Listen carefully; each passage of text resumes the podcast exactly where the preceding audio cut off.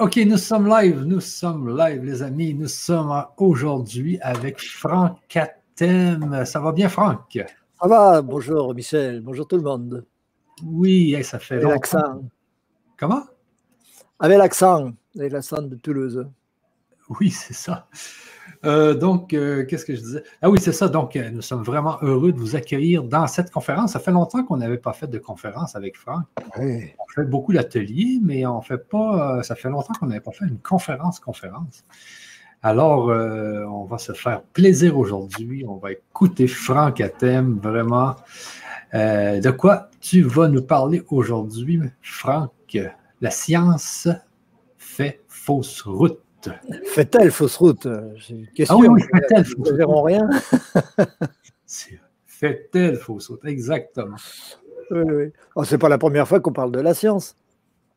Et beaucoup de nos auditeurs savent euh, évidemment ce que j'en pense, mais là, on va faire un petit peu d'épistémologie, on va penser un peu méthode, méthode scientifique et, et comprendre euh, pourquoi, en fait, la science est dans une impasse. Ça, euh, c'est reconnu par beaucoup de physiciens et beaucoup de chercheurs eux-mêmes qui reconnaissent que depuis, on n'avance pas, on n'avance plus depuis longtemps, et on n'avance de toute façon pas dans la compréhension des phénomènes, de, l'univers, ça c'est clair.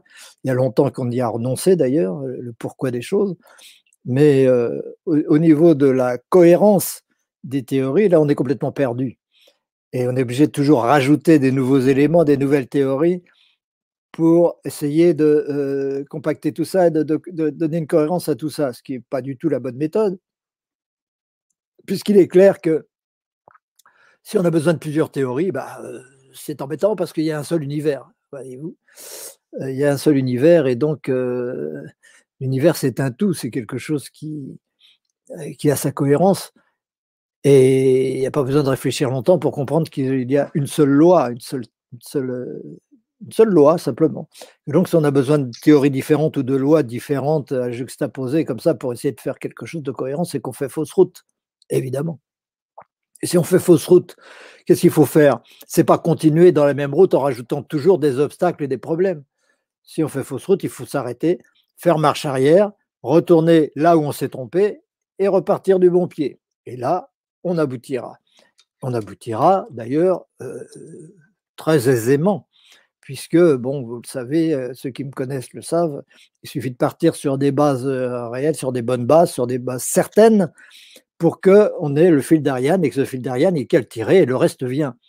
Toute la compréhension vient, aussi bien au niveau des atomes qu'au niveau des, étoiles, des planètes, au niveau de la vie, au niveau de la spiritualité, au niveau de la, de la connaissance en général. Il n'y a pas dans l'univers plusieurs cases avec des, avec des, éléments disparates. On a besoin de couper les choses en morceaux pour arriver à comprendre quelque chose. Non, euh, c'est un tout. La spiritualité fait partie de l'univers, la psychologie fait partie de l'univers, la matière fait partie de l'univers, euh, le cosmos, euh, les atomes, l'énergie, le temps, tout ça fait partie de l'univers. Et il n'y a aucune raison de penser, c'est d'ailleurs même, il y a d'ailleurs toutes les raisons de penser le contraire, aucune raison de penser qu'il y a besoin de plusieurs théories pour rendre compte de cet ensemble, parce que l'univers est un ensemble cohérent. Il va venir à l'idée de personne de dire que l'univers est incohérent, de dire que l'univers est quelque chose d'absurde, quelque chose qui n'a, pas de, loi, qui n'a pas de règles. Et d'ailleurs, le fait de reconnaître qu'il a des lois suffit à affirmer qu'il n'y a pas de hasard, évidemment. C'est l'un ou l'autre. Ou ce sont des lois, ou c'est le hasard. Or, la science repose sur le hasard, la plupart du temps. c'est ce, quoi l'on croit, parce que depuis 300 ans, on a renoncé à tout ce qui est spirituel, donc à Dieu, à toutes ces idées-là. Donc on s'est dit, le seul moyen d'échapper de, à, ce Dieu, c'est le hasard, parce que sinon, il faut quelque chose d'organisé, quelque chose de volontaire, quelque chose d'intelligent derrière tout ça.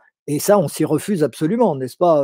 Le, mental, l'ego refuse souvent cette, intelligence qui, est sous-jacente à l'univers. Il préfère s'en remettre au hasard. Le problème, c'est qu'au bout du compte, on a des lois. On a des lois et des lois qui sont parfaitement logiques, parfaitement cohérentes et qui durent et qui ont une, qui se prolongent toujours dans le temps et qui c'est pour ça d'ailleurs qu'on appelle des lois, c'est parce qu'elles durent. N'est-ce pas? Alors, comment on va imaginer euh, euh, rendre cohérent une théorie qui est fondée sur le hasard et une observation qui est fondée sur des lois n'est-ce pas? Tout, tout l'univers, ce sont des lois. C'est même une seule loi en réalité. Mais bon, même quand on regarde dans le détail, on a des lois la vie, c'est une loi, ça, ça fonctionne d'une certaine façon, pas d'une autre, c'est pas le hasard. La reproduction, ça fonctionne selon quelque chose, et c'est depuis la nuit des temps que c'est pareil. Ce sont des lois. La gravitation, même si la gravitation est une erreur euh, conceptuelle, eh bien, euh, on considère que c'est une loi. Et on a raison de reconnaître que les calculs que l'on fait de la chute des corps, etc., c'est une loi. C'est pas un hasard. Ça change pas tous les jours. Ça change pas à chaque instant. Si c'était une loi, euh, si c'était le hasard, excusez-moi, euh, à, chaque instant, ce serait différent. Il n'y aurait pas possibilité que se, qu'il se produise euh, des, choses selon un cheminement régulier, une reproduction régulière des phénomènes, avec toujours une direction identique, parce que vous avez remarqué que le temps va dans un seul sens. Il ne va pas un jour en avant, un jour en arrière, et puis après on change, et puis après on saute 25 siècles, et puis etc. Si c'était le hasard, on aurait des absurdités de ce genre-là. Ce n'est pas le hasard, évidemment, et donc, euh, rien que cela montre que la science fait fausse route, évidemment, puisque en, tentant de se fonder sur le hasard, elle aboutit à l'évidence qu'il n'y a pas de hasard, qu'elle le veuille ou non. D'ailleurs, euh, aujourd'hui, euh, même ceux qui, étaient les, tenants de, Darwin, par exemple, la, loi, pas la loi, mais la, théorie de Darwin sur l'évolution des espèces, n'est-ce pas, qui serait liée au hasard de toute façon, même euh, euh, les, biologistes qui étudient les choses de près euh, reconnaissent que la théorie de Darwin n'est pas fondée et n'est pas possible, n'est pas défendable. Elle n'est plus défendable aujourd'hui parce qu'on connaît l'ADN, n'est-ce pas? Et dans l'ADN, il y a des quantités de, règles, de lois, de cheminement qui empêchent de croire que, que c'est le, disons, euh, un avantage évolutionnaire qui, qui ferait qu'on aurait ces, ces combinaisons d'ADN, etc. Donc il faut que ce soit préalable, il faut qu'il y ait un choix préalable, il faut qu'il y ait une décision préalable. Et donc même les, les, les biologistes les plus pointus reconnaissent qu'il y a une intelligence derrière tout ça. Et donc il n'y a pas, absolument pas de hasard, bien sûr, mais une intelligence derrière, c'est tout à fait contradictoire avec l'attitude de la science physique, par exemple parce qu'elle elle part de l'idée qu'il n'y a pas ça, il n'y a pas d'intelligence derrière les choses. Mais on aboutit quand même à l'évidence qu'il y en a. Alors c'est embêtant, et quand on arrive à des incohérences pareilles, on a tout intérêt, si on veut rester scientifique, à balayer tout ça et recommencer, repartir de zéro. C'est pas facile de repartir à zéro, n'est-ce pas? Le mental refuse ça. L'orgueil, l'ego, tout ça ne veulent pas reconnaître qu'on se trompe. Et donc, on se retrouve forcément devant une impasse, une impasse de plus en plus solide, de plus en plus impossible à, franchir, à vaincre. Et, voilà, il se retrouve donc avec cette science qui néanmoins aboutit à des réalisations technologiques euh, formidables, mais ça, ça n'a absolument rien à voir, n'est-ce pas? La technologie ne veut pas dire la connaissance. On a, il y a toujours eu de la technologie, il y aura toujours de la technologie, il y aura de plus en plus de technologie, néanmoins, il n'y a pas davantage de connaissances pour autant. Il n'y a pas davantage de compréhension des phénomènes pour autant. Il y a une observation, il y a des mesures, il y a tout ça qui permet la technologie, mais toujours avec des, soucis qui ne sont pas ceux de la compréhension. C'est pas, ça n'a absolument rien à voir. On peut très bien avoir des très belles réalisations technologiques et ne rien comprendre au phénomène. Ça, c'est pas du tout gênant. C'est pas du tout gênant. Il suffit de savoir observer. Ça, ils le font très bien. Mesurer, observer. ça, on est, on est très doué pour ça. On a des instruments pour ça. On a des méthodes pour ça qui sont très efficaces.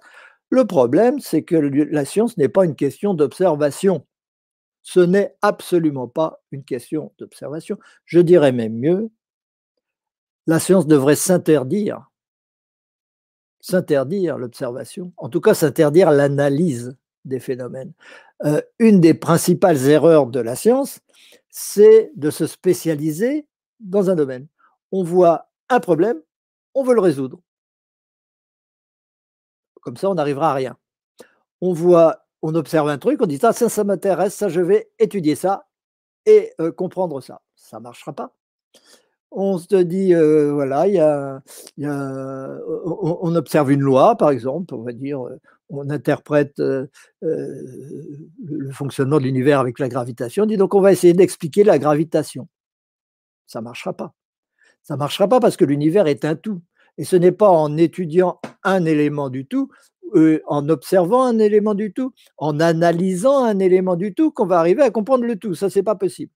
D'ailleurs, aujourd'hui, il y en a, plusieurs, euh, Stephen Hawking et d'autres, décédés, paix à son âme, euh, euh, ou d'autres qui cherchent une théorie du tout. Parce qu'il faudrait bien une théorie du tout. Mais on ne va pas aboutir à une théorie du tout avec des éléments disparates. En Bretagne, on dit c'est pas avec des miettes qu'on fait une tranche. C'est pas avec des miettes qu'on fait une tranche. Ben non, c'est pas avec des miettes qu'on fait une tranche, et c'est pas avec des tas de théories disparates qui chacune essaye de rendre compte d'un élément euh, partiel qu'on va faire une théorie du tout et qu'on va comprendre l'univers dans son ensemble. Ça, ça ne marchera pas et ça ne marche pas. Alors ça, c'est un premier, une première chose. On ne va pas analyser, on ne va pas observer, on ne va pas également interpréter les observations. C'est aussi quelque chose de fondamental. Il ne faut pas interpréter. Alors, de quoi euh, On va dire, mais alors si on ne fait pas ça, qu'est-ce qu'on peut faire? On ne va pas faire de science. Euh, euh, qu'est-ce qui se passe? Bah si, justement, on va faire de la science à partir du moment où on s'interdira tous ces travers qui empêchent de faire de la science. Et pourquoi empêchent-ils de faire de la science? Parce que cette science démarre sur une erreur fondamentale qui est l'attachement au mental. Fondamental, mental. Bon. Euh, on s'attache au mental, c'est-à-dire que c'est avec le mental qu'on fait de la science. Or, la science, enfin l'univers en tout cas, n'est pas un phénomène mental. Ça n'a jamais été un phénomène mental. Le mental, c'est une toute petite partie de, l'univers. C'est une toute petite partie de, l'être. On la connaît, cette partie-là. Euh, l'être humain est bien placé pour savoir ce que c'est que le mental et pour s'identifier au mental, etc. Mais il y a tout le reste. Hein. Il y a l'émotionnel, il y a l'éthérique, il y a le physique, et puis au-delà, il y a euh, Manas, Bouddhi, Atma, etc. Bon, ça, c'est des, tranches qui sont un, peu arbitraires, quelque part, mais qui, qui, ont quand même un sens. Et, et c'est pas avec le mental qu'on va intégrer tout ça. Le mental, il va s'occuper du mental. Alors, le mental, il est très doué pour faire des mathématiques, par exemple. Faire des mathématiques, c'est mental. Bon, on va faire des hypothèses de départ, on va faire des postulats, etc. Et puis, on va tirer des conclusions. Et à la fin, on dit Ah, j'ai compris quelque chose. Ben non, on n'a rien compris puisque c'est parti d'un postulat. Et donc, si le postulat est faux, ben, ce qu'on a compris, on n'a rien compris. Et c'est ce qui se passe. C'est ce qui se passe absolument avec les mathématiques. Je ne parle pas de la géométrie. La géométrie n'est pas mentale. La géométrie, c'est une réalité. Mais les mathématiques, c'est une, une construction, une construction mentale qui ne permet pas de comprendre les phénomènes. Il n'y a aucune connaissance dans les mathématiques. Les mathématiques servent beaucoup pour la technologie, ça c'est clair. Il n'est pas question de le nier. Les mathématiques, ça marche très très bien. Ça fonctionne parce que on part d'une hypothèse et on euh, tire euh, d'autres euh, éléments. OK D'accord mais on reste dans ce domaine bien fermé du mental. Or, notre civilisation aujourd'hui, elle est mentale, vous avez remarqué, n'est-ce pas? Vous n'allez pas euh, vous apercevoir du contraire, certainement. C'est une euh, civilisation du mental, c'est-à-dire une civilisation tournée vers l'ego. Euh, une civilisation qui est complètement centrée sur l'ego, une civilisation d'humains qui, qui, se prétendent en tant qu'humains maître de l'univers et maître de toutes choses, etc., en tant qu'être humain, et non pas en tant qu'être. Nuance. Je parle de l'être humain, la personne euh, qui est une étape dans l'évolution, une petite étape très courte dans l'évolution, qui se croit maître de toute l'évolution. Alors ça, ça ne peut pas marcher. Et, cette petite partie, évidemment, elle s'identifie au mental, c'est son rôle. Le rôle de l'être humain, c'est de, développer le mental, de vivre dans le mental, de faire du mental et de, devenir le mental de la planète. Nous sommes le mental de la planète, mais la planète, elle peut se passer de nous néanmoins, et, elle peut nous remplacer. Et de toute façon, il y aura certes toujours un mental, mais pas forcément avec l'être humain. Et si cette civilisation est fondée sur le mental et que ce mental échoue, il, échoue de toute façon, il ne peut pas ne pas échouer si on s'en tient au mental, ça c'est clair. Le contraire, c'est holistique, c'est-à-dire qu'on tient compte de tout. si on s'en tient au mental, on ne peut pas faire de la science. Or, euh, bah, vous le savez bien, la science aujourd'hui est prise en main par le mental et par l'ego et par les intérêts économiques et par tout ça qui sont euh, propres à, propres à l'égotisme, c'est clair. Et pourtant, il y a beaucoup de scientifiques qui ne sont pas dans l'ego, beaucoup de scientifiques qui sont sincères, beaucoup de scientifiques qui euh, qui, qui, qui, sont des, des, gens qui ont sincèrement envie de comprendre l'univers, etc. Il y en a, il y en a eu. Euh, aujourd'hui, vous connaissez David Elbas, par exemple, astrophysicien, vous connaissez d'autres. Avant, il y avait Einstein, il y avait David Bohm, il y avait euh, Planck, il y avait plein d'autres scientifiques qui étaient des grands scientifiques parce que ils ne partaient pas du mental ils partaient de la connaissance tout court, c'est-à-dire qu'ils avaient une intuition, une, perception directe de la vérité, de la réalité qui leur faisait euh, établir, euh, s'intéresser aux choses d'une façon correcte, aborder les choses d'une façon correcte, intuitive.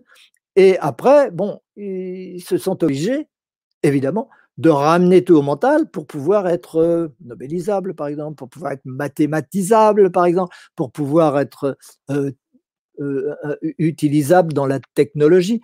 Et donc pour ça, on est obligé de ramener tout ça au mental. Et euh, ça fait bien plaisir à certains. Et puis après, il y a les autres qui prennent le relais et qui vont encore mentaliser, rajouter des équations et rajouter des théories, essayer de trouver encore des justifications matérielles, physiques à tout ça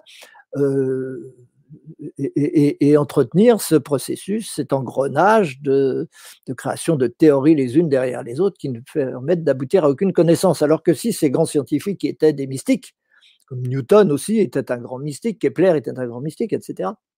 Et puis, euh, si on remonte plus loin, ça, c'est pas de problème pour en trouver encore des, dizaines. Ces grands mystiques, s'ils s'en étaient tenus à une épistémologie euh, métaphysique, une épistémologie qui corresponde à leur perception directe de la vérité, une, épistémologie qui soit au-delà du mental. Donc, moi, je dis supramental, évidemment, puisque pour nous humains, c'est ça notre étape, l'étape supérieure, c'est supramental, mais disons holistique, qui soit capable de voir les choses d'une façon globale et non pas de voir les choses d'une façon spécialisée, en s'intéressant à un problème. Ça, ça ne peut pas marcher. Mais ils ont été obligés de le faire, et donc ils ont réduit leur, leur méthode à ça.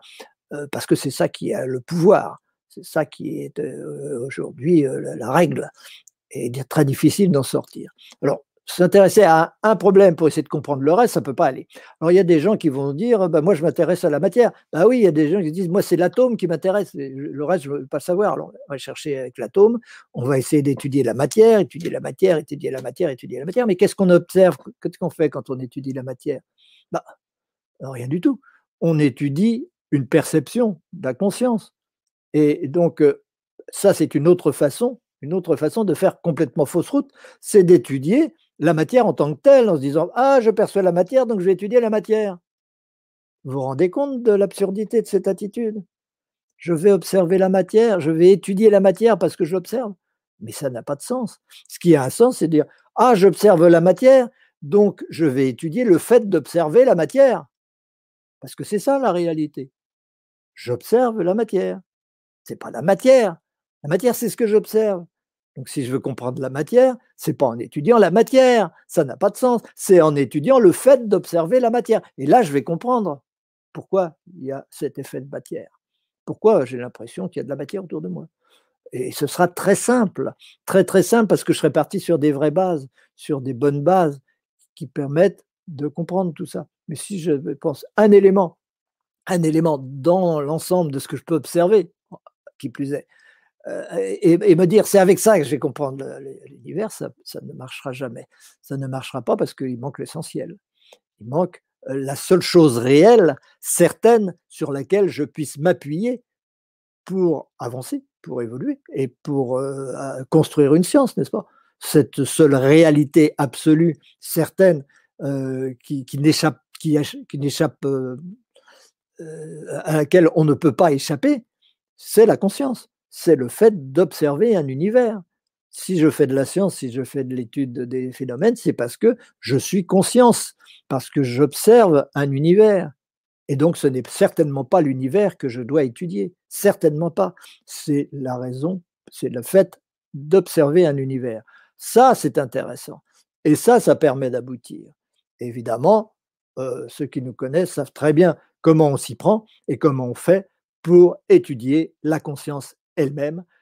Et, cette méthode, c'est la méthode de la, haute métaphysique, la haute métaphysique qui est euh, une méthode qui s'interdit donc l'observation, qui s'interdit euh, l'analyse, qui s'interdit euh, d'étudier un détail en espérant y trouver l'ensemble, euh, qui s'interdit aussi de s'appuyer sur des mathématiques mentales, indispensable de renoncer à ça, puisque c'est mental, et que l'univers n'est pas que mental. Donc avec, avec un outil comme ça, je ne vais pas pouvoir étudier les choses dans, leur ensemble, ça c'est pas possible. Par contre, si je, si je renonce à ces outils mentaux, à ces outils partiels et à ces méthodes qui n'en sont pas, eh bien là, je vais commencer à avoir de la méthode scientifique, c'est-à-dire que je vais commencer à m'appuyer sur du certain et non pas sur de l'hypothétique ou sur du postulat, etc. Je vais m'appuyer dès l'entrée sur du certain. Le certain, c'est je suis, c'est la conscience d'être. Donc c'est ça que je dois étudier. Et ça, il y a une méthode scientifique pour le faire, et elle est évidemment parfaitement scientifique, beaucoup plus scientifique que euh, le, fait d'étudier la matière quand on n'est pas sûr de la matière, car une matière, c'est une hypothèse, c'est un ressenti. On ne sait même pas aujourd'hui en physique si la matière, c'est une réalité qu'on perçoit, ou si c'est une image que l'on a dans la conscience par rapport à un univers que l'on percevrait, mais dont on ne peut rien connaître, dont on ne peut rien connaître puisqu'on n'en a qu'une image. On ne sait même pas répondre à ces questions-là. donc, euh, c'est parce qu'on se trompe, c'est parce que ce n'est pas la bonne méthode. Donc, arrêtons avec cette façon de travailler, qui est légitime dans la quatrième, troisième dimension. Évidemment, il faut bien passer par là. Mais aujourd'hui, on est en train et on a envie de changer de civilisation, ça c'est clair. Hein. Vous voyez bien que le monde est en train de changer, un ancien monde est en train d'être balayé, un nouveau est en train de naître, et ça se fait dans des tribulations assez dramatiques en ce moment, et qui vont pas être moins dramatiques cette année ou dans les, prochaines années, hein, parce que ces tribulations, elles, nous secouent euh, un maximum, et elles vont continuer de nous secouer, mais on en sortira on en sortira et après, on sera dans une civilisation de la cinquième dimension et dans cette cinquième dimension, on fonctionnera avec le supramental. Nous aurons assumé ce supramental qui nous permet d'avoir une vision holistique des choses, une connaissance holistique des choses où il n'y a plus de questions. Il n'y a plus de questions parce que cette vision holistique permet de comprendre les phénomènes, permet de comprendre le pourquoi des choses, permet de comprendre pourquoi il y a un univers, pourquoi il y a l'esprit, pourquoi il y a la conscience, pourquoi il y a l'énergie, pourquoi il y a l'espace-temps, pourquoi il y a l'effet de matière. Pourquoi il y a la vie? Pourquoi il y a la mort? Comment ça fonctionne tout ça? On le sait maintenant, on le sait parfaitement. Il n'y a aucun, aucun mystère dans tout ce genre de choses.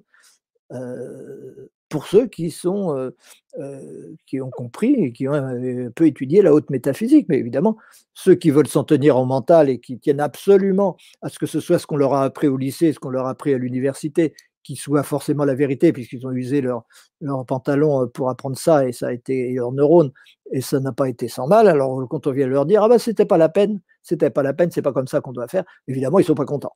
Bon, ils sont pas contents, c'est pas grave, c'est provisoire. L'ego n'est jamais content de toute façon, c'est pas son style.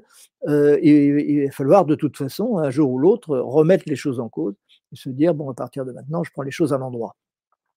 C'est normal que la science fasse les choses à l'envers, puisqu'elle croit à ce que l'on perçoit extérieurement, alors que ce qui est vrai, c'est le fait de percevoir. Et donc, on croit à la matière alors qu'il n'y a pas de matière, alors que ce n'est que de l'esprit, puisque tout ce que je perçois est dans la conscience, évidemment. C'est clair, c'est une certitude, c'est pas une c'est pas une euh, affirmation gratuite comme ça, euh, une croyance, etc. Pas du tout. Ça fait partie de ces certitudes premières sur lesquelles on peut s'appuyer à, partir de là, ben, on peut avancer. On peut avancer. Et on avance très vite, d'ailleurs. Ceux qui euh, l'étudient le savent parfaitement. Les, étudiants de l'université francophone de haute métaphysique et de métaphysique opérative le savent parfaitement. Euh, tout cela ne fait plus mystère.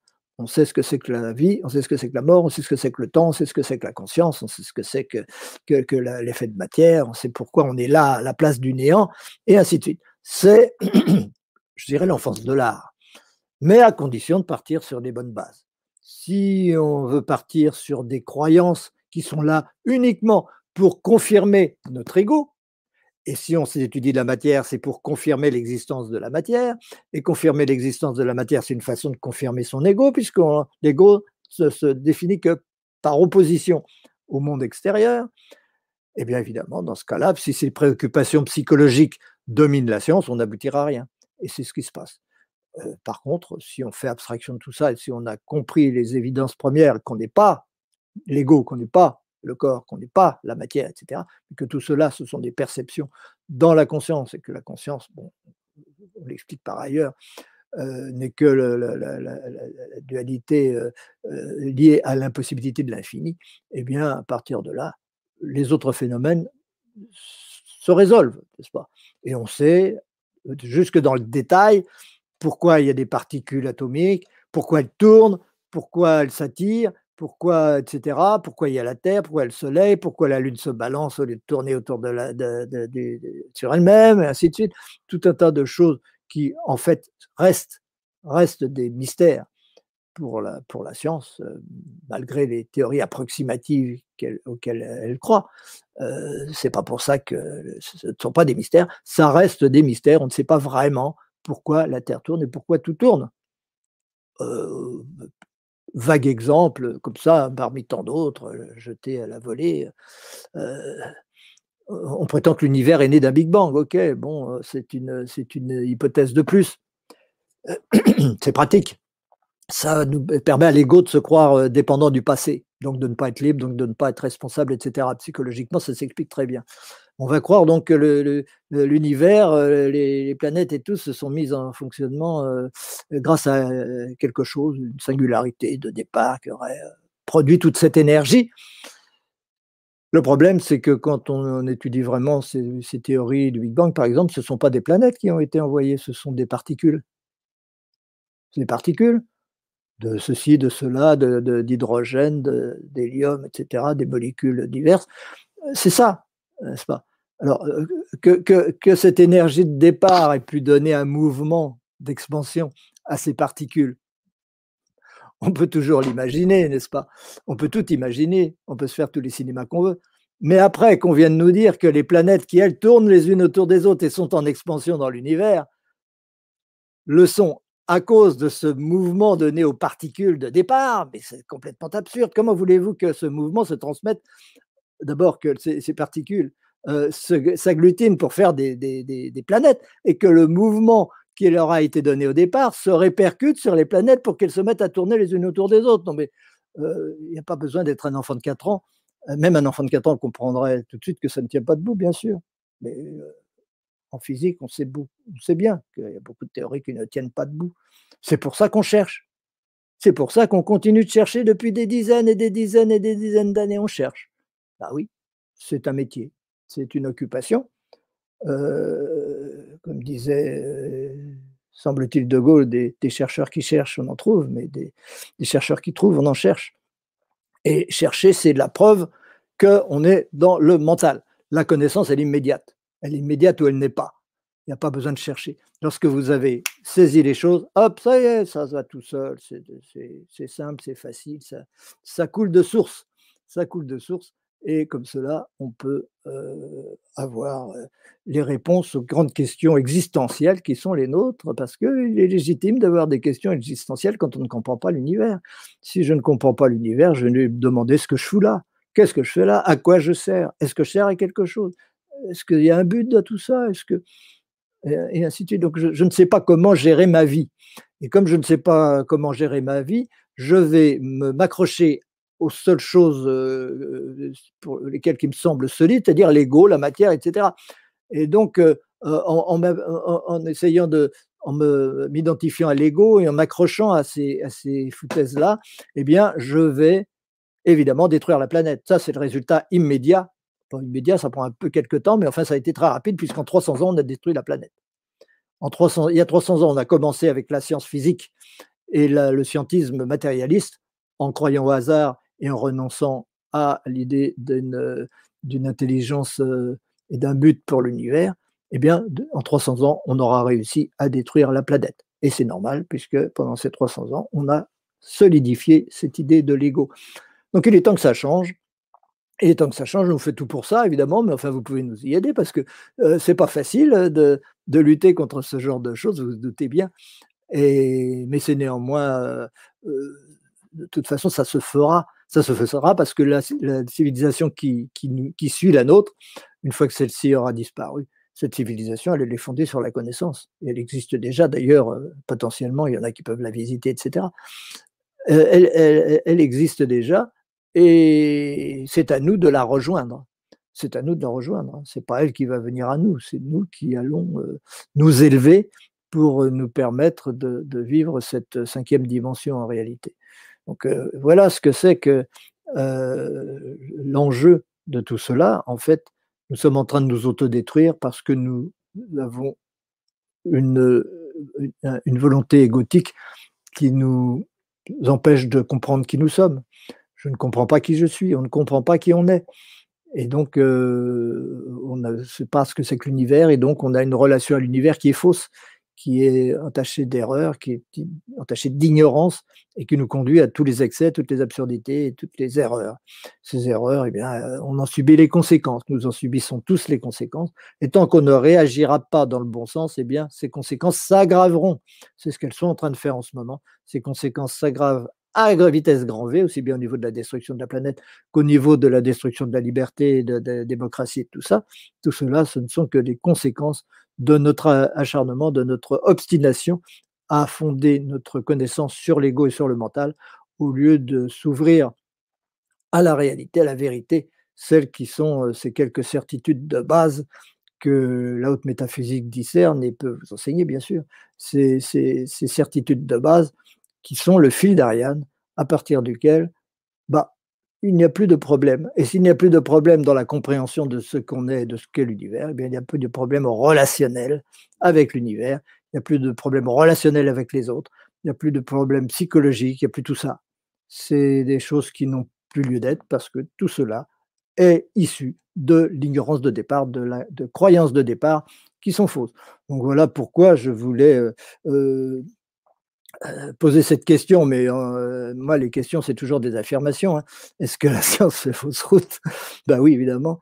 En tout cas, la science physicienne, celle qu'on considère comme de la science, parce que la vraie science, elle, il y a longtemps qu'elle a abouti et elle continuera d'être enseignée et elle est enseignée dans les, dans les sphères qui nous succèdent et pendant les milliers d'années qui, euh, vers lesquelles on va désormais.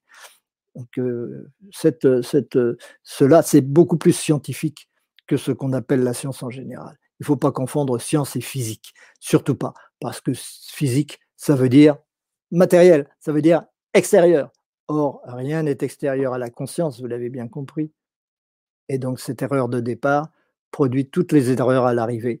Et nous sommes en train de subir pleinement ces erreurs aujourd'hui. Alors, si on veut que ça, ça change, on sait ce qu'on a à faire on fait marche arrière et on repart de zéro. On s'intéresse à la conscience, on s'intéresse à la cause de la conscience, on trouve cette cause dans la conscience dans le concept de néant et d'infini, et cela, une fois qu'on l'a, eh ben on s'aperçoit que oui, euh, c'était bien facile, c'était bien simple en réalité, c'était extrêmement simple. Si c'est pas simple, ça n'a aucune chance d'être vrai. Si c'est pas simple, cela n'a aucune chance d'être vrai. L'univers est simple, s'il n'était pas simple, il ne pourrait pas exister. Il faut un esprit compliqué, il faut un mental complexe pour inventer des théories compliquées. Mais l'univers, lui, il n'a pas tout ça. L'univers, c'est la simplicité même. C'est un, l'univers, un principe, une énergie, une force, une vérité, et pas plusieurs. Voilà un peu euh, quel est euh, notre position à l'université francophone de haute métaphysique et de métaphysique opérative. Et vous comprendrez ce que ça veut dire coopératif un jour.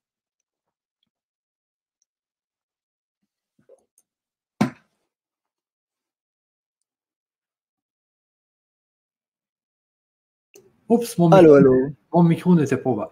Oui, donc je reviens euh, en ligne. Alors, il y a beaucoup de questions, Franck. Euh, moi, ma première question, vraiment, ça serait parce que souvent, on nous dit, ben, qu'est-ce qui a fait l'univers? On nous dit, ben, c'est le Big Bang. Mais là, la question, c'est qu'est-ce qu'il y avait avant le Big Bang? Et là, les scientifiques ne savent jamais quoi nous dire. Ah ça, ils ne savent pas dire. Ce qu'ils appellent le, mur de Planck, n'est-ce pas? Il y a un moment où les théories mathématiques aboutissent à une incompréhension totale parce qu'il n'y a plus de temps, il n'y a plus de tout ça. Bon. Mais de toute façon, ces projections jusqu'au mur de Planck, elles sont mathématiques, elles sont fondées sur des, concepts qui sont faux au départ. Donc la question ne se, se, pose pas en ces termes. La question qu'il faut se poser, c'est pas du tout celle-là, parce que ça, ça fait partie. Ça c'est pas pour prendre à partie les gens qui nous écoutent, loin de là je suis très heureux qu'il se pose des questions sur l'univers. Mais la question est mal formulée. Parce que la seule question qu'il faut formuler, c'est des questions en fonction de ce qui est certain et non pas en fonction d'hypothèses. Or, lorsque vous demandez d'où vient l'univers, qu'est-ce qu'il y avait avant ceci ou ce qu'il y avait avant cela, vous faites un tas d'hypothèses, d'hypothèses qu'il y avait des choses. Or, tenez-vous-en au certain et vous aurez les réponses. Mais le certain, ce n'est pas ce qu'il y avait dans le passé. Le certain, c'est l'instant présent. C'est ça qui est certain. Personne n'a jamais pu exhiber du passé. Est-ce que vous pouvez exhiber du passé Non. Alors ne fondez pas une science sur la notion de passé. Ça n'a pas de sens. Il ne s'agit pas de se demander comment a commencé l'univers. Il s'agit de se demander pourquoi dans l'instant présent, j'ai le sentiment qu'il y a un univers. Ou il y a le sentiment qu'il y a un univers. C'est ça la seule question intéressante. Mais le passé de l'univers, c'est déjà plein d'hypothèses. C'est l'hypothèse qu'il y a un univers effectif et non pas qu'il y a simplement une conscience d'univers, et d'autre part que cet univers est dans le temps, et donc c'est encore une hypothèse indéfendable qui prétend qu'il y a du temps, parce que personne n'a pu exhiber du temps.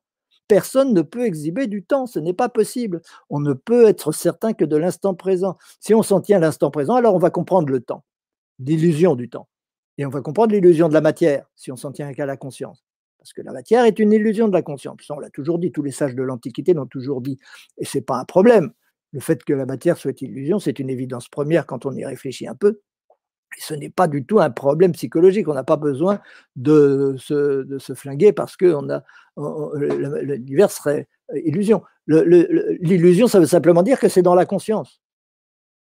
Tout est illusion parce que tout est dans la conscience, c'est tout. Et quand je dis dans la conscience, ça ne veut pas dire dans l'ego, ça ne veut pas dire dans Franck, hein, ou dans Michel, ou dans X, ou Y. Ça veut dire dans la conscience nuance, ça n'a rien à voir. Parce que Franck, ça fait partie de la matière. Hein. Ça fait partie des choses qu'on perçoit à l'extérieur, qu'on a l'impression de percevoir à l'extérieur. C'est pas soi. Soi, c'est la conscience, et cette conscience a conscience de notre personne. OK. Donc cette personne fait partie, au même titre que la table, au même titre que les voisins, au même titre que les planètes, font partie de ce monde apparemment extérieur dont j'ai conscience dans l'instant présent. Et c'est ça qu'il faut expliquer. C'est pourquoi dans l'instant présent, il y a cette conscience d'un univers. Et une fois qu'on a compris ça, on ne se pose pas la question de savoir pourquoi hier ou avant-hier ou il y a 13 milliards d'années, il y a eu un pchit ou un boom ou autre chose qui a fait un univers. Ça n'a pas de sens. Ce sont des questions qui sont vides de sens parce que ce n'est pas une question qui se pose dans le passé, c'est une question qui se pose dans le présent. Si vous n'étiez pas conscient dans le présent, vous ne vous poseriez pas la question de l'univers dans le passé. Il n'y a pas d'univers dans le passé. L'univers, c'est maintenant. Alors on va dire évidemment, mais on peut observer le passé, etc. Mais oui, mais c'est vrai. Tout est illusion dans la conscience, mais la conscience est présente. Mais tout ce dont la conscience est présente, il considère cela comme du passé. Et il ne peut pas faire autrement. Et ça s'explique très bien d'ailleurs, on l'expliquera si vous avez envie. Mais on ne va pas l'expliquer tout en cinq minutes. Hein. On, va pas, on a des, cours de métaphysique qui, font, euh, euh, qui, peuvent prendre des années à les étudier ou qui peuvent euh, prendre des, des, milliers de pages, évidemment, d'explications, mais on peut aussi comprendre ça assez vite. On n'est pas obligé de tout étudier, mais il faut quand même s'y pencher euh, un certain temps, essayer de, remettre en cause toutes ces a priori, toutes ces croyances, toutes ces, tous, ces, postulats qui euh, ne sont là que pour confirmer l'ego et pour confirmer que l'ego a une durée, que l'ego est dans le temps. C'est à ça que ça sert. Euh, c'est défendre l'ego. Le mental sert à défendre l'ego. Si on veut se poser la question de l'univers, il faut se poser la bonne question. Se poser la bonne question, c'est pourquoi dans l'instant présent, il y a sensation d'un univers. Et je ne vais pas dire ma sensation parce que ce n'est pas celle de Franck, c'est la sensation d'univers dont Franck fait partie. Franck fait partie de cet univers dont, qui est intérieur à la conscience. Donc, fait partie de cette illusion qui est le, contenu de la conscience. Mais la conscience, c'est maintenant. Hein. Personne n'a jamais pu exhiber la conscience hier ou la conscience demain. Hein. La conscience, c'est dans l'instant présent, uniquement l'instant présent. Et si vous demandez la durée de l'instant présent, ben vous aurez du mal à trouver. Hein. L'instant présent, il n'a pas de durée, évidemment. Donc tout cela, se dire ah ben j'observe le temps, donc je vais euh, euh, étudier le temps ou faire une théorie sur le temps, ça n'a pas de sens. Le temps est une sensation de la conscience si je veux comprendre le temps, je le comprendrai en même temps que je comprendrai la matière, en même temps que je comprendrai la vie, en même temps que je comprendrai tout ça, à condition de reconnaître que le temps est entièrement contenu dans l'instant présent et pas ailleurs, que ce n'est qu'une sensation, si on veut, de la conscience maintenant. Euh, voilà pourquoi on ne peut pas répondre qu'avait-il avant le Big Bang? Il n'y avait pas de Big Bang, il n'y avait de Big Bang. Qu'est-ce que c'est que cette histoire de Big Bang? Pourquoi invente-t-on un Big Bang? On, va dire, ah mais oui, on a observé les planètes, les étoiles et les galaxies plus exactement, qui s'éloignent dans toutes les directions, ce qui voudrait dire qu'on serait peut-être au centre, j'en sais rien, euh, ça se discute, euh, qui s'éloignent dans toutes les directions et qui vont de plus en plus vite au fur et à mesure qu'on les regarde de loin, ce qui devrait quand même nous laisser penser qu'il y a qu'elles vont vers quelque chose et non pas qu'elle s'éloigne d'un centre. Euh, et, ces observations-là, ce ne sont que des observations, donc c'est dans la conscience. Alors, pour comprendre le Big Bang, il faut simplement comprendre pourquoi la conscience a intérêt à voir les choses de cette façon-là. Pourquoi on a cette illusion d'une expansion de l'univers? Pourquoi on a cette illusion qu'il y a des planètes et des étoiles qui s'éloignent, etc., et qui nous font croire en retour qu'il y a eu au départ un grand pchit?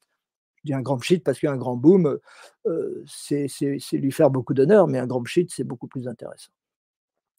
Bon, excuse-moi pour ma longueur de ma réponse. oui, je vois ça. Non, mais c'est tellement, euh, vrai, là. Euh, et puis, ça fait, moi, ça fait déjà, ça fait quoi, un an qu'on fait des conférences, Franck? moi, j'en ai appris énormément, ce qui m'a même fait faire un site là, qui s'appelle Philosophe. Et puis, euh, je trouve vraiment que tout ce que tu dis, tout ce que tu fais, c'est merveilleux. Ça nous permet de nous remettre en, de nous remettre en scène. Parce que souvent, ce que je, ce que, ce que j'ai vu avec toi, c'est que le temps n'existe pas. Et ça, les gens doivent, en s'en rendre compte. Hein. Parce que souvent, on va vous dire combien de temps dure le moment présent? Alors, à, vous tous qui nous écoutez, euh, vous pensez que c'est combien de temps, hein, le moment présent? Est-ce que c'est une demi-seconde? Est-ce que c'est un centième de seconde? Un milliardième de seconde? Là, certains scientifiques vont nous dire que le moment présent se refait, euh, j'avais vu ça avec un autre intervenant, mais il y avait même un nombre, il disait, c'était 97 milliards de fois à la seconde, le temps se refait. Mais la, réalité, c'est que le temps n'existe pas. Le temps présent, le moment présent, il n'a pas de temps. Hein, il n'y a pas de temps, Franck, c'est ça. Hein, il, est nul. L'instant présent est nul. Il n'a pas de durée. La durée ah est contenue dans l'instant présent. Et, ce fameux instant présent, ben, c'est le néant.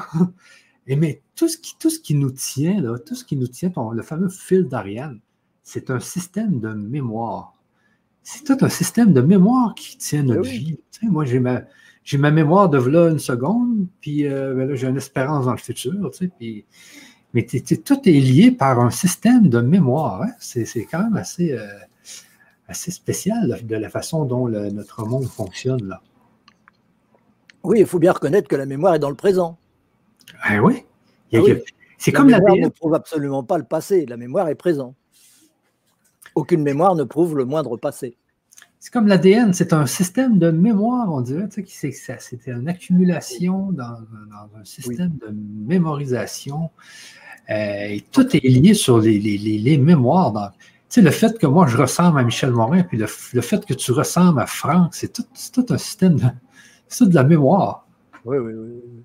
Alors après, on explique bien sûr pourquoi euh, ça prend cette forme-là plutôt qu'autre chose. Pourquoi une forme matérielle et pourquoi on a l'impression que ça ah. dure. Et pourquoi on, s'accroche à ce sentiment qu'il y a de la durée, qu'il y a de la durée. Alors qu'en fait, euh, il n'y a que le présent qui se recrée à chaque instant. Donc si Big Bang il y a, c'est maintenant. C'est dans l'instant présent que l'univers se crée, se recrée, se recrée à chaque instant. Nous sommes en permanence la création de l'univers et c'est la conscience qui est responsable de tout cela. La conscience qui n'est pas la cause, la conscience qui a un effet, qui est une nécessité pour atteindre le but que nous expliquons euh, évidemment lorsque dans, nos cours de haute métaphysique. Mais il y a il y a d'autres questions, je pense. Euh. Oui, oui, un paquet de questions. Moi, j'en profite, je suis l'animateur. Je pense avoir les autres. Ah oui, oui toujours tes questions qui sont prioritaires, on sait. je, je, vous fais passer, les amis. Mais avant toute chose, euh, pour ceux qui veulent assister à nos ateliers deux fois par mois, le deuxième jeudi et le dernier jeudi de tous les mois, c'est les ateliers. Ici, je vous mets l'adresse.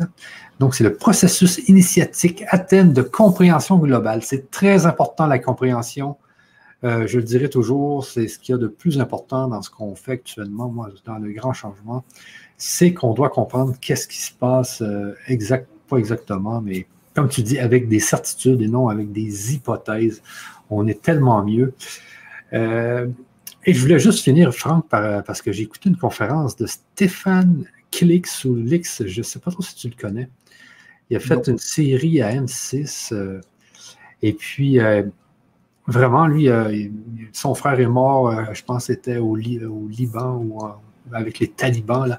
Mais euh, lui, c'est un journaliste, il croyait pas du tout à la, réincarnation, etc. Et puis, en fait, compte, il a fini par comprendre avec les, les NDI, je pense, les, morts, les, systèmes de mort imminente, là, que, que c'était possible. Et lui est arrivé avec l'image suivante, c'est que euh, si vous avez quelqu'un, je ne sais pas, un extraterrestre qui arrive devant une télévision et qui voit les, images apparaître à la télévision, eh bien, la première chose qu'il va comprendre, c'est que, les images viennent de la télévision.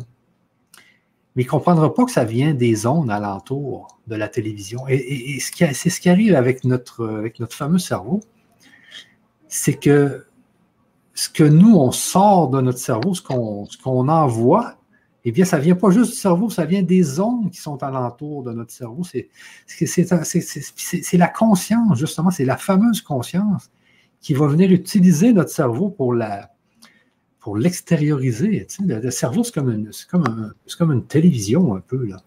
Oui, oui. parce que le, la conscience n'est pas du tout dans le cerveau. C'est le, le, cerveau fait partie de la conscience, il est dans la conscience comme le reste.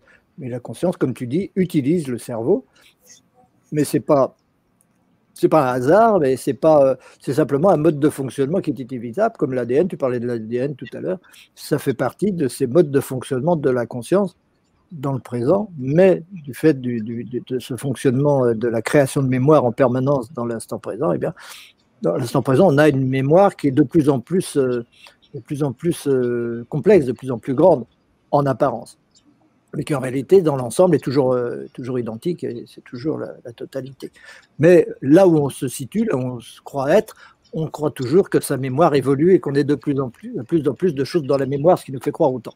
Mais bon, euh, c'est pas grave.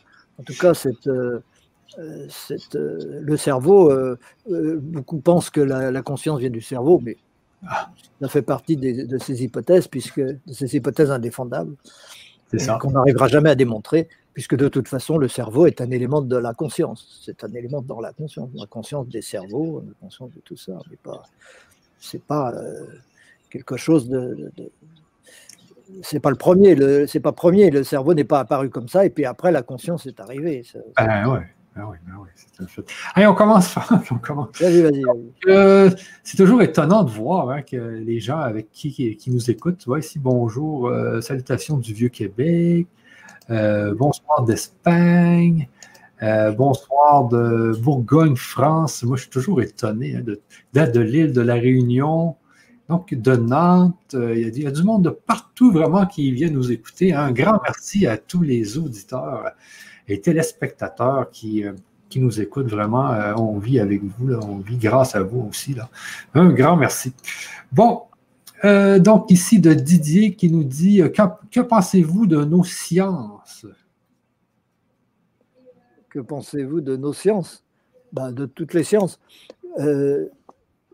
si on veut avoir des sciences différentes, il faut d'abord commencer par une science globale. Mais ce n'est pas en partant de petites sciences parcellaires une qui s'occupe de la vie, une qui, s'occupe du temps, une qui s'occupe de la matière, une qui s'occupe du cosmos, etc., qu'on va arriver à faire de la science.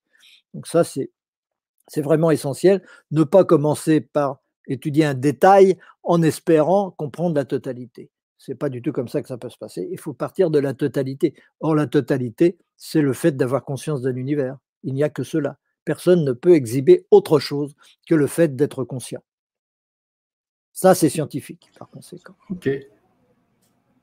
Euh, donc, ici, de euh, Chareton Valérie qui nous dit Bonsoir, que pense monsieur du grand Stephen Hawking? Il, est, il est, pris dans, le, dans le, le, fonctionnement physicien habituel. Alors, comme beaucoup de physiciens, il s'aperçoit qu'il est dans l'impasse et au bout du compte, il essaye d'en sortir en, en, créant des, des, théories du temps euh, des théories du tout, pardon, avec, euh, en essayant de réunir, réunifier gravitation et physique quantique, avec une gravitation quantique, avec des choses comme ça. Mais ça, ce sont des, des tentatives qui sont vouées à l'échec parce que euh, c'est pas à partir de plusieurs, encore une fois, c'est pas avec des miettes qu'on fait, qu'on fait une tranche, et c'est pas avec des théories disparates qui chacune essaye d'étudier et de comprendre un élément qu'on va finir par avoir une cohérence globale. Donc euh, Stephen Hawking, comme les autres, était évidemment dans l'impasse. Et il le savait et il le disait. Et il disait d'ailleurs aussi, euh, si un jour on a une théorie réelle de l'univers, eh bien même un enfant de 4 ans pourra la comprendre. Il avait tout à fait raison. Une théorie globale de l'univers, on peut la comprendre. Et euh, il disait aussi, euh, c'est ce qu'il y a de plus simple mathématiquement qui est la vérité de l'univers. Eh bien oui, mais ce qui est le plus simple mathématiquement, c'est une équation et une seule qu'on a déjà définie depuis longtemps, et il n'y a pas besoin d'être mathématicien pour la comprendre. C'est 1 égale infini égale 0. Et cette équation permet, si vous l'étudiez, si vous la méditez, permet de comprendre tous les phénomènes physiques en même temps que tous les phénomènes qui apparemment ne sont pas physiques, enfin, les domaines apparemment physiques ou tous les phénomènes tout court. Euh, ce qu'il y a de plus simple mathématiquement. Or, on voit bien aujourd'hui que la science évolue vers une complexité de plus en plus grande, une complexité de plus en plus grande, qui fait que plus personne n'y comprend rien, et qu'on est obligé de, renoncer au bon sens, n'est-ce pas? En, mécanique quantique, on est obligé de renoncer au bon sens pour arriver à, à trouver une cohérence dans les équations. Or, euh, si on renonce au bon sens, c'est très embêtant parce que l'épistémologie, c'est-à-dire la philosophie qui fonde les sciences et les méthodes scientifiques, elle, elle est fondée sur le bon sens. Et donc, s'il y a pas du bon, s'il y a du bon sens au départ, il y aura toujours du bon sens parce que c'est ça qui fonde la science. Et si au bout du compte, on est obligé de renoncer au bon sens, eh ben, ça veut dire qu'on renonce à l'épistémologie et donc la science explose. Il n'y a plus de sens, terminé. Mais c'est normal. Et Stephen Hawking s'est rendu compte de cela. Il s'est rendu compte de cela, mais entraîné dans cet engrenage de la communauté scientifique, il n'a jamais pu en sortir, il n'en serait jamais sorti il n'en est pas sorti. Voilà, c'est je pense de ce grand monsieur qui néanmoins est une grosse tête.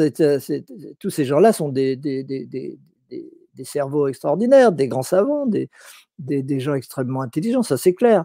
Mais l'intelligence ne, suffit pas à la connaissance. Ce n'est pas l'intelligence qui est première dans la connaissance.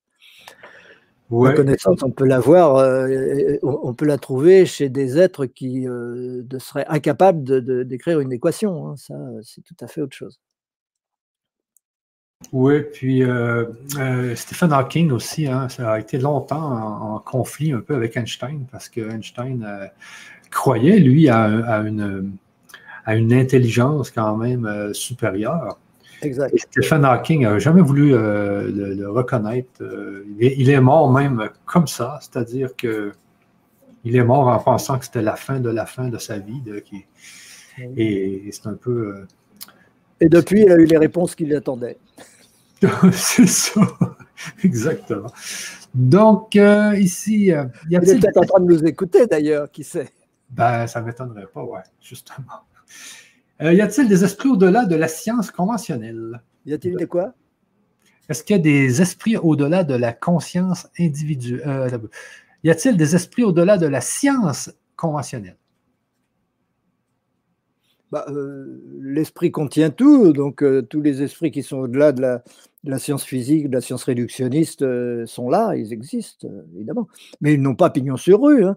De même qu'aujourd'hui, on ne donne jamais la parole aux médecins qui savent comment guérir les gens, qui savent, euh, qui, savent ce que c'est que la situation actuelle dans laquelle on nous met. de même, on ne donne jamais la parole aux, scientifiques qui ne sont pas dans la science mainstream, comme tu dis, dans la science universitaire, dans la science conventionnelle.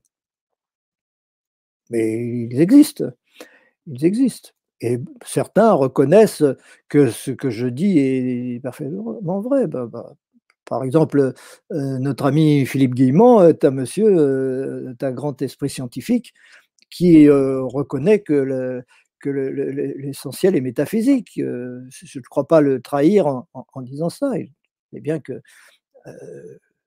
le temps, la conscience, c'est l'essentiel et que l'espace, c'est la conscience. Il y en a des, savants qui sont, des grands intuitifs encore. La plupart des, grands scientifiques étaient des grands intuitifs et des grands mystiques. Hein. Ce n'est que. Et, il y en a forcément encore. Maintenant, on ne les entend pas. On les, les entend pas. OK. Euh, maintenant, ici, on nous dit euh, nous devons être en harmonie avec l'univers. C'est pas une question. Oui, non, mais c'est vrai que c'est notre but d'être le plus en plus en harmonie avec l'univers et pour ça le comprendre de plus en plus. Si on ne le comprend pas, ben, on, est étranger à lui et donc on a tendance à l'exploiter plutôt qu'autre chose puisque c'est l'ego qui, va prendre le, dessus. Ok. Salut, J'ai un Patrick, Patrick qui me dit si Mars est mort sans lui prendre ça lui prend une lune d'une bonne grosseur pour l'attraction qui va exercer sur la planète pour lui donner vie. Si Mars est mort. Mais je ne comprends pas trop.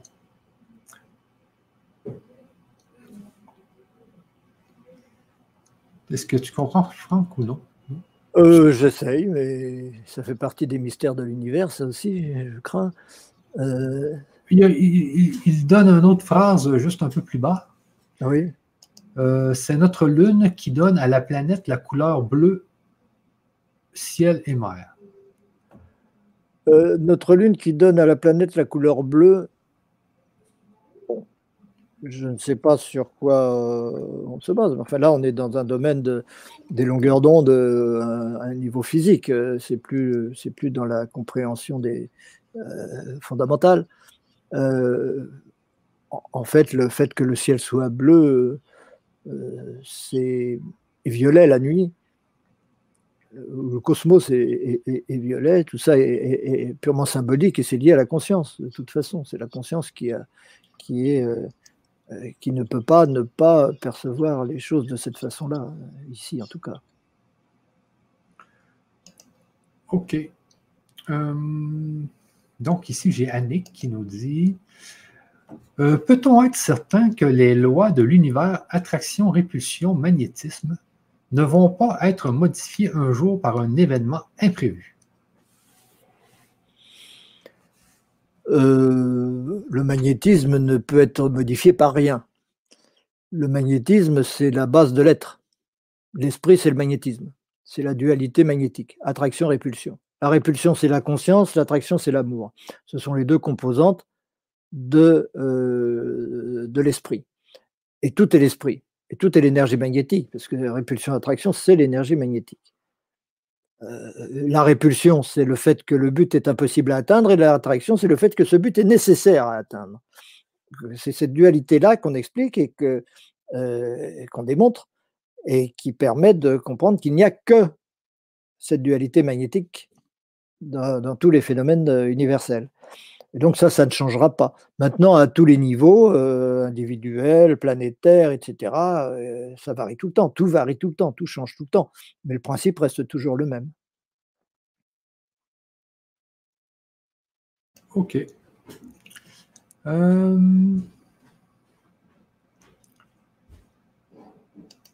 ici de Michel Dalmeida qui nous dit si tout se passe dans le présent, alors nous sommes créateurs, mais dans quel but? Ben voilà, nous sommes créateurs parce qu'il y a un but. S'il n'y avait pas de but, nous ne serions pas créateurs. C'est le but qui est créateur et qui crée l'énergie. En fait, si nous, nous sommes créateurs en tant que personne, c'est parce que nous contribuons à une partie du grand but, du but absolu, qui est ce vers quoi on va et ce qui engendre la conscience, justement. Mais pour ça, il faut expliquer l'origine de la conscience. Pour expliquer l'origine de la conscience, il faut comprendre la nécessité de base qui est absolument irrévocable et, vers laquelle on va forcément parce que ce but n'est jamais atteint, ne peut pas être atteint. Donc on y va, donc il y a l'évolution, éternellement il y a l'évolution.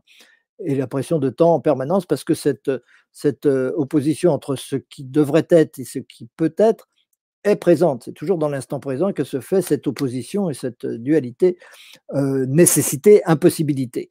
On revient à cette idée de magnétisme, d'énergie magnétique qui est l'esprit. C'est la même chose. L'esprit et l'énergie magnétique, c'est la même chose. Il n'y a pas deux réalités. Il n'y en a qu'une. Et donc, euh, cette, euh, euh, la, matière, nous sommes créateurs parce que nous sommes du, côté de la conscience.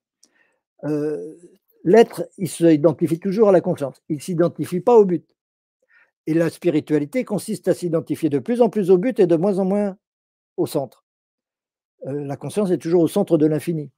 On va vers l'infini, c'est l'évolution. L'infini n'est pas possible puisqu'il n'est jamais atteint. L'infini, par définition, il n'y a pas de limite. Donc on ne peut pas atteindre un état infini. Donc il n'y a pas de fin à l'évolution. Donc il n'y a pas de fin à la conscience puisque la conscience, c'est justement le fait d'être opposé à l'infini. L'impression de conscience, c'est universel, il n'y en a qu'une. Après, cette sensation de conscience ne peut pas ne pas être identifiée à une personne, à, de la matière, à quelque chose de, limité, justement parce que ça ne peut pas être illimité. Mais il n'y a aucune raison que ces limitations, il n'y en ait qu'une. Donc il y a toutes les limitations possibles, et donc tous les êtres possibles dans l'univers. Là, en quelques mots, je vous résume la métaphysique et vous pouvez la comprendre très bien.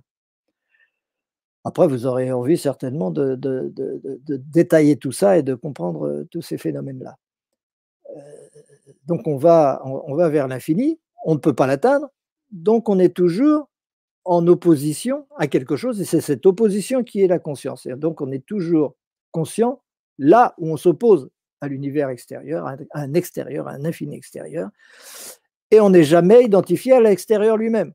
C'est-à-dire que c'est jamais l'infini qui a conscience de nous, c'est toujours nous qui avons conscience de l'infini.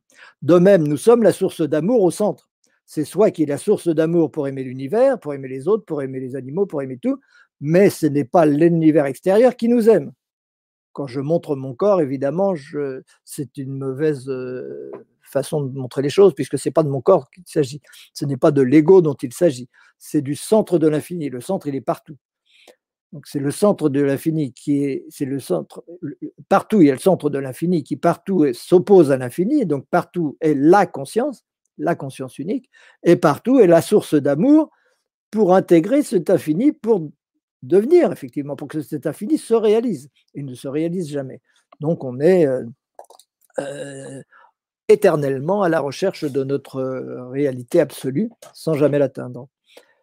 Voilà euh, pourquoi nous avons cette impression d'évolution et, que tous les, tous les êtres passent par là.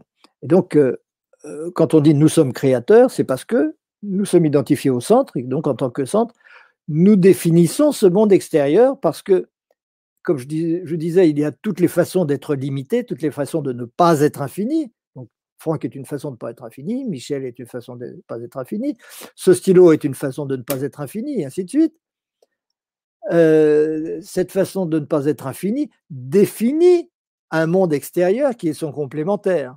N'est-ce pas? À partir du moment où je me définis comme une partie du tout, le reste est défini aussi. Et il est différent selon ma définition de ce que je suis. Donc chaque personne est la conscience qui se croit un rôle bien déterminé, une personne bien déterminée, et avec elle, elle emmène un univers personnel qui est différent. Et donc c'est en ça là qu'on est créateur de notre univers, c'est parce que je me définis et donc je crée mon univers, qui est mon complémentaire. Si je me définissais autrement, si je me définissais comme une planète, mon univers serait un univers de planètes. Si je me définissais comme un cactus, mon univers serait l'univers de ce cactus.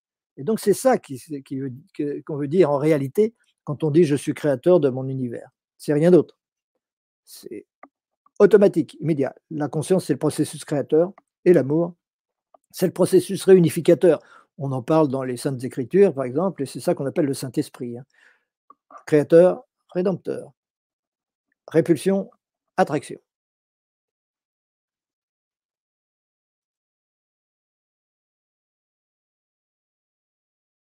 Et donc, le but, c'est l'infini. C'est d'être tout. Mais on n'est jamais tout. OK. Ici, Chantal qui nous dit J'ai entendu un scientifique qui disait que penser le néant, c'est le faire être, le penser comme quelque chose et donc le nier. Non, c'est pas le faire être. C'est pas. Le, néant, c'est un concept. Ce n'est qu'un concept et, c'est tout. Ce n'est qu'un concept qui est utile pour, euh, pour réfléchir, simplement. Euh, c'est pas pour ça qu'on le fait être. De toute façon, si on veut savoir où il est, on le trouve facilement. Hein. L'instant présent est nul. Il est nul en durée, il est infini en potentialité, donc c'est le néant. Le néant, c'est la nullité infinie et l'infinité nulle. Donc on n'a pas besoin de le faire être. On, peut juste l'utiliser comme concept et à partir de ce néant, on peut comprendre l'être, oui, on peut comprendre. Il faut partir du néant, parce que si on part de quelque chose, on ne comprendra jamais rien. Hein. On ne peut pas partir d'autre chose que du néant, en fait. Si on part de quoi que ce soit, on va expliquer une transformation, comme le Big Bang, c'est une transformation d'un état concentré de l'univers avec un état dilaté de l'univers, mais on n'a rien expliqué dans l'histoire, on n'a fait que décrire une transformation. Eh ben, si on ne part pas du néant, c'est pareil. On va partir de Dieu, on va partir de soi, on va partir de je ne sais quoi. Même si on part de la conscience, on ne va pas expliquer parce qu'on est parti de quelque chose et on va expliquer une, transformation cette, de cette réalité-là. Euh, il faut partir du néant. Et c'est à partir du néant qu'on va dire Ah, je comprends pourquoi il y a la conscience. Ben évidemment, il y a toujours la conscience. Je comprends pourquoi le néant est impossible. Je comprends pourquoi il n'y a pas de néant effectif. Il y aura toujours à la place du néant le sentiment d'être qui en réalité est le néant, mais que nous ne vivons pas en tant que néant, en tout cas. C'est tout le paradoxe de l'être. Hein. On est nul et on a l'impression d'être quelque chose. C'est ça justement qu'il faut expliquer. Pourquoi, bien que nous ne soyons rien, nous avons l'impression d'être quelque chose? Donc il faut comprendre ce rien. Et pas en faire abstraction, pas en avoir peur. Ok. Euh... Attends un peu. Une... Ok, j'arrive pas à comprendre ici. Ici, le déchu nous dit Michel d'Almeida. On n'est pas des créateurs, mais des observateurs comme quand on regarde un film. Euh, on regarde le film, certes, mais une fois qu'on l'a créé. Simplement, on n'est pas conscient de l'avoir créé. On est simplement conscient de l'observer. Et donc, on a l'impression qu'il y a un univers. On se dit Ah, je débarque, il y avait un univers avant moi, je suis là et il y a un univers à observer. Donc, je l'observe. Mais il n'empêche que j'ai créé cet univers avant de l'observer. Et c'est bien évident que c'est avant de l'observer. Je, je ne peux observer que du passé. Je ne peux observer que ce que j'ai créé préalablement en tant qu'être. Et, en fait, c'est immédiat, c'est instantané. Mais dans la hiérarchie des causes, il y a une succession. Je, je ne suis pas conscient de l'univers avant de l'avoir créé. Même si, dans les faits, c'est contemporain. Il n'y a pas de temps, donc c'est contemporain. C'est les causes, c'est une hiérarchie des causes, mais cette succession n'est pas une succession dans le temps. C'est pas facile à comprendre, mais enfin vous comprendrez quand tout cela, vous arriverez à jongler avec et à comprendre tout ça euh, euh, complètement, vous verrez que ce n'est en fait tout à fait normal. C'est inévitable, même si évidemment on améliorera toujours la façon d'expliquer ça on améliorera toujours les, concepts, on améliorera toujours les explications. Le fond, il reste. Les, causes, elles restent. Mais la façon de le dire, c'est très difficile.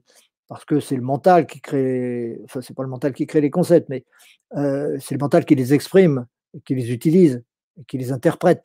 Donc c'est très difficile de parler de haute métaphysique mentalement, avec des mots. on fait ce qu'on peut. Donc ça, ça s'améliore et ça s'améliorera toujours, vous inquiétez pas ce sera de plus en plus clair pour tout le monde. OK, j'ai Mylène qui nous dit le temps est une succession d'instants présents? Non, avec un point d'interrogation. Je, dirais non, puisqu'il n'y a qu'un seul instant présent qui soit certain, c'est maintenant. Le temps est une impression qui est contenue dans l'instant présent. Mais l'instant présent, il n'a pas de durée. Alors, dire qu'il y a une succession d'instants présents, mais c'est pas possible puisqu'il n'a pas de durée. Pour que ce soit une succession, il faudrait qu'on puisse les juxtaposer. Et on ne peut pas les juxtaposer puisqu'il n'y a pas de durée. Il n'y a que le présent, le présent est tout. Et dans ce présent se situe la sensation ou les sensations de temps. Parce que la sensation de temps, elle n'est pas la même pour tout le monde. Elle est même différente pour une même personne d'un âge de la vie à un autre âge de la vie. Et elle est très différente selon les êtres en question, selon les personnes. Un caillou n'a pas du tout la même notion du temps qu'un être humain. Un cactus n'a pas du tout la même notion du temps qu'un chat. C'est une autre notion de temps. Mais c'est toujours intérieur à la conscience le fait d'être un chat est un rôle joué par la conscience, comme le fait d'être un cactus est un rôle joué par la conscience. Et cela ne peut se jouer qu'avec certaines mémoires ou d'autres mémoires. Et ces mémoires donnent à chacun une impression de temps différente. Mais tout cela est présent, tout cela est instantané. Mais évidemment, ce n'est pas facile à accepter, à admettre, à comprendre ça. On n'a pas fini d'en parler, d'échanger là-dessus, euh, jusqu'à ce que ce soit de plus en plus clair, hein, jusqu'à ce que ce soit suffisamment clair on ne peut pas y échapper. Ce sont des paradoxes et le mental déteste les paradoxes. Et, c'est en se familiarisant avec ces paradoxes qu'on passe du mental au supramental. Ok. Ici, j'ai Patrice qui nous dit Le temps est pure illusion, il n'y a que les champs du moment.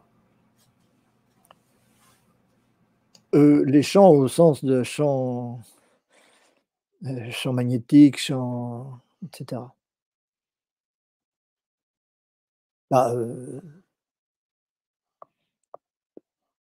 on, peut chercher à, définir ce que c'est qu'un champ euh, avant d'affirmer ça, mais bon, ça va nous emmener encore très très loin. Hein. Un champ magnétique, c'est du domaine de l'illusion, c'est dans le temps. Hein.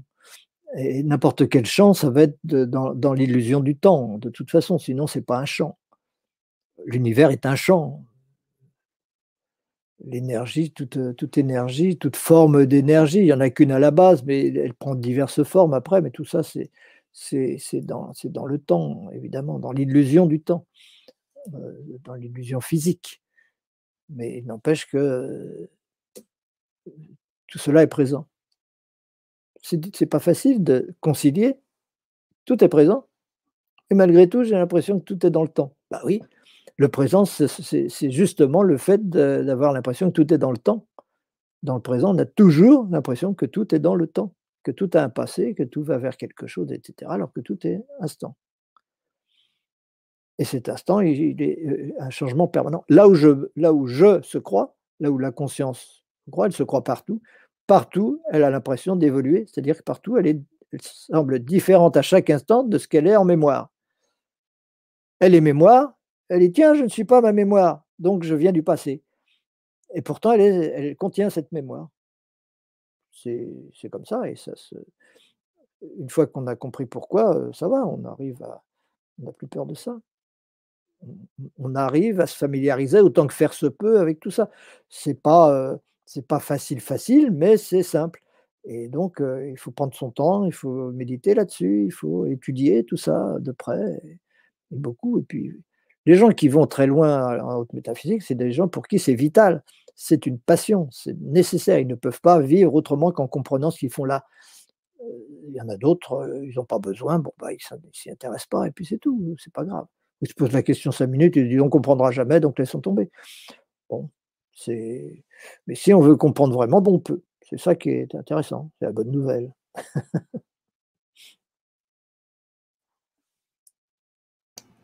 OK. Euh, il nous dit ici, le Docteur Who a des bonnes explications comme vous. Le Docteur Who? Je ne sais pas, il dit le Docteur Who et comme vous, Franck, connaissez, le connaissez-vous, le Docteur Who? C'est un bah, Je ne connais pas vraiment, mais je ne regarde pas beaucoup la télévision, j'avoue. Euh, mais pourquoi pas Ça peut être. Il y, a, nous, on, on, fait une compilation de toutes les explications à partir d'un principe unique. Euh, maintenant, il y en a plein qui peuvent avoir des intuitions semblables à droite ou à gauche. Tant mieux. Jocelyn Joyce Borrell qui nous dit euh, Pourquoi l'homme a inventé hier et demain? Ce n'était pas utile Point d'interrogation. Si, c'est tout à fait utile, c'est même indispensable. C'est indispensable. La notion de temps est indispensable. Il ne pourrait pas y avoir de conscience présente sans un contenu mémoriel. La conscience s'appuie sur, euh, sur la mémoire. Ce n'est pas pour ça que la mémoire est première et que la conscience en découle. Non, non, mais la conscience suppose la, sensation de temps comme la sensation de matière, de résistance extérieure. S'il n'y a pas cette sensation de résistance extérieure, qui est d'ailleurs la cause du temps, puisqu'on résiste dans notre évolution vers le but, au lieu d'y être instantanément, s'il y a cette résistance, c'est l'ego. Cette résistance, c'est l'ego. Et cet ego est indispensable, puisque, et l'ego, c'est dans le temps, puisque le but n'est jamais atteint. Donc on y va. Et donc on ne l'est pas. En tout cas, on n'a pas l'impression de l'être. L'impression de, conscience est forcément une impression de matière et donc de temps. C'est lié. On ne peut pas séparer les deux. De même qu'on ne peut pas séparer conscience et espace. La conscience, c'est l'espace. C'est le fait d'avoir une sensation que tout est extérieur, alors que rien n'est extérieur puisque tout est dans la conscience. Pour l'un ou pour l'autre, c'est pareil. Et le temps, c'est le fait d'y aller. Et le fait d'y aller, c'est se heurter à cette inertie de la matière, cette impossibilité d'être à vitesse infinie et d'atteindre l'infini. On ne peut pas atteindre l'infini. Donc, on ressent toujours cette résistance du monde extérieur, d'où cette impression de matière. Euh, se dire le temps est indispensable à la conscience, c'est la même chose que de se dire la matière est indispensable ou le temps, la matière est indispensable à la conscience. Oui, oui, l'est. Mais c'est pas pour ça que la matière est la cause de la conscience, ou que la matière est première par rapport à la conscience. Pas du tout, c'est l'inverse.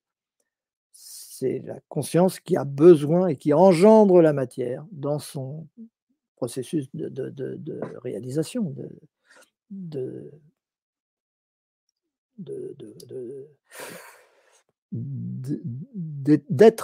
du fait euh, d'être. Elle ne peut pas être autrement qu'avec le temps, avec la matière.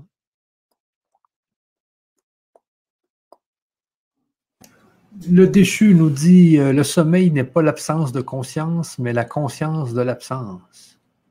Ah oui, c'est une autre, un autre état de conscience. Des états de conscience, il y en a d'états, mais ils sont tous dans la conscience. Hein. C'est toujours la même conscience, qu'on soit vivant, qu'on soit mort, qu'on soit, qu'on dorme, qu'on rêve, euh, qu'on soit à l'état de veille ou autrement, ou en méditation, ou en astral, ou peu importe. C'est toujours la conscience. On ne sort pas de la conscience. OK. Bernadette nous dit Piouf, euh, un vrai plaisir, un petit régal. Vive les Athènes, père et fils. S'ils n'avaient pas été créés, il aurait fallu les inventer. Mais vous les avez créés puisque nous sommes dans votre conscience.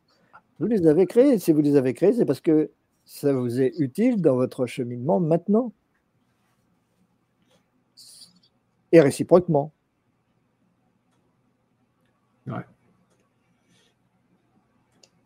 Ici de Audrey qui nous dit Nous sommes au début de la science, finalement.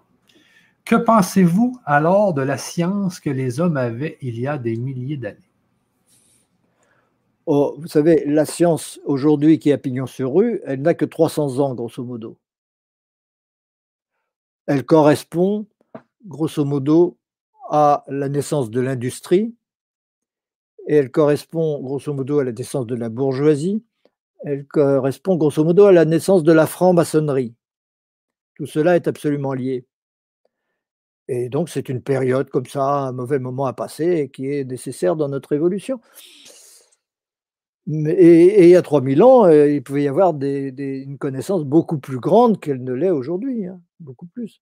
Elle ne sera pas technique, elle ne sera pas technologique, certes, mais c'est une, au niveau de la connaissance fondamentale, ça peut être supérieur. Après, euh, évidemment, on ne faisait pas des ordinateurs ni des fusées euh, il y a 3000 ans, mais certains savaient parfaitement qui ils étaient et parfaitement d'où ils venaient, etc. Et c'était certainement beaucoup plus utile, au bout du compte, que d'avoir de la technologie entre les mains. Parce que la technologie ne fait qu'entretenir le pouvoir et donc le mental, et donc retarde un peu notre évolution. Mais tout est nécessaire. Hein. Si on a créé ça, c'est parce qu'on en avait besoin, et le jour où on n'en aura plus besoin, ça disparaîtra de notre univers. Ça existera encore pour d'autres. Mais pour ceux qui n'en ont plus besoin, ça disparaîtra.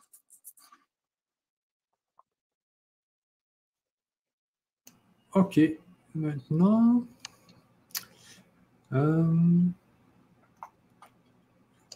de Hanan Grari qui nous dit comment vous définissez l'enfer?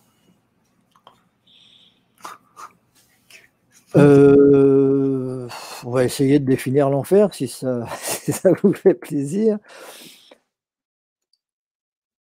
On peut déjà essayer de définir le diable. Ce serait déjà ça. Alors, je vous ai dit qu'on avait un but. Ce but, c'est un but infini, c'est l'infini lui-même. Donc le néant, parce que si on atteint l'infini, on atteint la... Euh, euh, euh, il n'y a rien. L'infini, c'est forcément nul, ça ne peut pas être quelque chose, donc c'est forcément nul, vous comprendrez ça. donc on va vers un but. Si on contribue à la réalisation de ce but, bah, tout va bien, on est porté par l'énergie de l'univers. Mais si on y résiste, et on est résiste dans quel cas? On est résiste quand on veut s'attacher à son ego, quand on s'attache à son ego qu'on dit ça c'est moi et les autres je ne veux pas le savoir. Euh, ça c'est moi, ce que je possède, c'est bien, c'est ce que les autres auront en moins. Et inversement. C'est-à-dire, c'est le jeu à somme nulle de l'ego qui veut euh, exploiter le monde extérieur, avoir raison, s'opposer au monde extérieur pour confirmer cet ego. C'est le jeu du mental. Eh bien, le diable, c'est ça. C'est le fait d'aller vers euh, cette régression, vers cette involution, plutôt que d'aller vers l'évolution, vers la réalisation du tout, la réalisation de l'infini. Euh, traditionnellement, en alchimie, on appelle ça Ariman.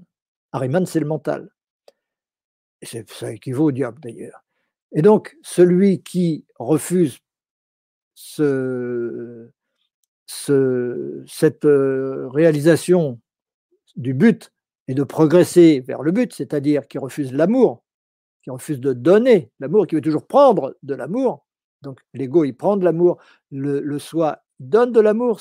Il faut toujours distinguer soi et l'ego. D'ailleurs, tous nos ateliers euh, euh, en ce moment euh, avec le projet métaquantique servent à distinguer en soi l'ego et l'être, l'ego et la conscience. De plus s'identifier à l'ego et de s'identifier de plus en plus à la conscience, ce qui est essentiel pour notre évolution, pour notre épanouissement et pour la sauvegarde de notre planète et pour l'évolution de la planète, etc.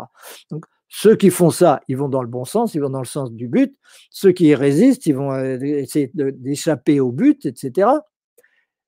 Et donc, ils ont un peu, ceux qui le font à l'extrême, ils ont vendu leur âme au diable, comme on dit. Et le résultat, c'est quoi? Ben, Le résultat, c'est que de toute façon, le but, il est inexorable. On ne peut pas ne pas aller vers le but. Il n'y en a qu'un on peut résister au but, on peut vouloir renier le but, on peut s'opposer au but autant qu'on veut, tôt ou tard, on va y retourner. Et l'enfer, c'est ce qu'on vit lorsqu'on y retourne sans vouloir y retourner. Et vous en apercevez au moment de la mort. C'est-à-dire au moment de la mort, si vous passez votre vie à résister à ce but et à toujours vouloir prendre de l'amour au lieu d'en donner, eh bien au moment de la mort, vous n'avez plus le corps, donc vous n'avez plus l'ego sous la même forme, et donc vous ne pouvez plus cet amour, vous ne comprenez pas, vous dites Ah ben alors je suis le fait d'aimer et non pas le fait de recevoir de l'amour.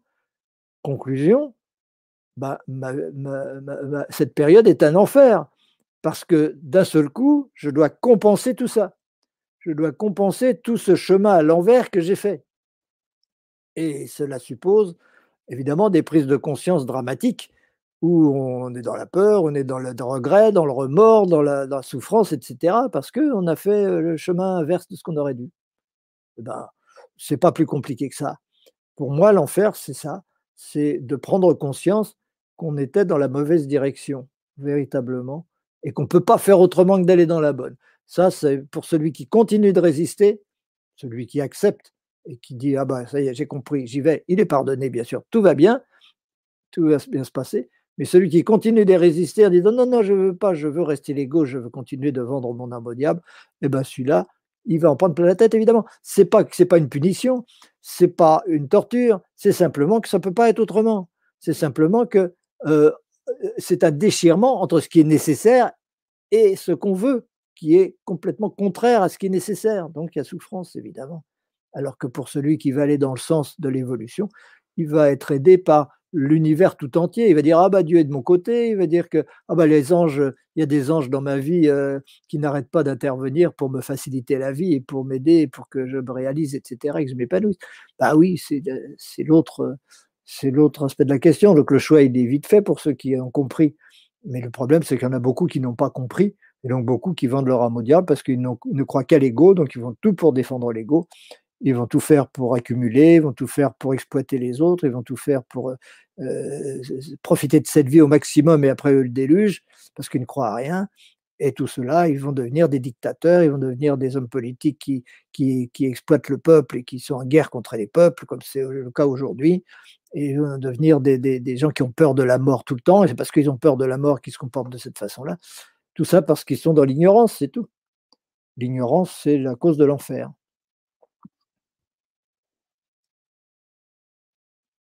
OK, OK, OK. Ensuite, on a, pouvons-nous euh, dissocier notre esprit de notre corps?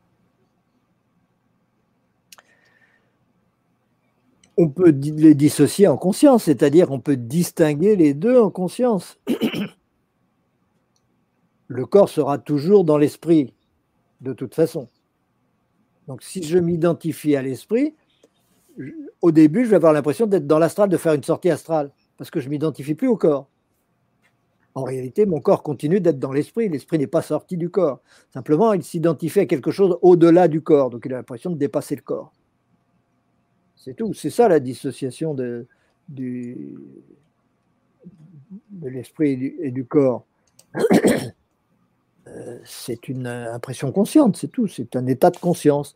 Au lieu de m'identifier à cet ego et seulement à cet ego, ben, je m'identifie un petit peu plus. Et puis, si je vais jusqu'au bout et que je m'identifie à toute l'humanité ou à toute la planète ou à tout l'univers, bah, ce sont encore des états de conscience où je pourrais dire ah bah, je me suis dissocié de mon corps. Oui, mon corps, il est loin hein, dans l'histoire. Il y a belle lurette qui l'est oublié, mais il est toujours dans la conscience quelque part. Oui.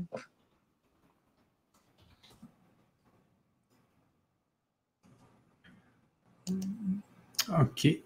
Euh, Ici, Didier nous dit il faut lâcher prise, nous devons lâcher prise. Euh, lâcher prise, euh, ça a un sens bien précis. C'est lâcher prise par rapport au résultat de ce que l'on voudrait. Et ce que l'on voudrait, en général, c'est l'ego qui le veut. Donc on fait tout pour obtenir certaines choses, et au bout du compte, on doit lâcher prise parce que on a compris que ce qui va arriver ce qui est nécessaire, et non pas ce que l'ego voudrait. L'ego, il veut tout un tas de choses. Bon, bah, l'obtiendra-t-il, l'obtiendra-t-il pas? Il peut l'obtenir, mais c'est pas pour ça que c'est un bien pour lui. Il peut ne pas l'obtenir aussi. Mais dans tous les cas, si on a compris quelque chose, eh bien, on doit continuer à vouloir des choses pour l'ego. L'ego est parfait, il est très utile, il est intéressant, il est important, et on doit le, chérir et le, considérer comme quelque chose qui doit être protégé, bien sûr, mais ce n'est pas lui qui commande, ce n'est pas lui qui domine, et on sait très bien que ces desiderata, euh, bah, si on peut les réaliser, tant mieux, ça lui fera plaisir, mais si on ne les réalise pas, tant mieux aussi. Ça veut dire qu'il avait besoin de toute autre chose. Ça, c'est le lâcher prise c'est accepter que les choses que nous vivions, que nous vivons, ne correspondent pas à ce que l'ego voudrait, en sachant qu'on n'est pas l'ego et que donc ce qui advient est ce que le but crée. Et il ne peut pas ne pas créer les choses dont on a besoin. Il ne crée que les choses dont on a besoin. Donc on se réjouit de ce qui advient, quoi que ce soit. Tout ce qui vient est bien. Tout ce que nous vivons est forcément créé par, jusqu'à présent, tout ce qui a été créé jusqu'à présent est forcément pour le meilleur et le reconnaître, c'est lâcher prise, évidemment. OK. Que pensez-vous de la physique quantique?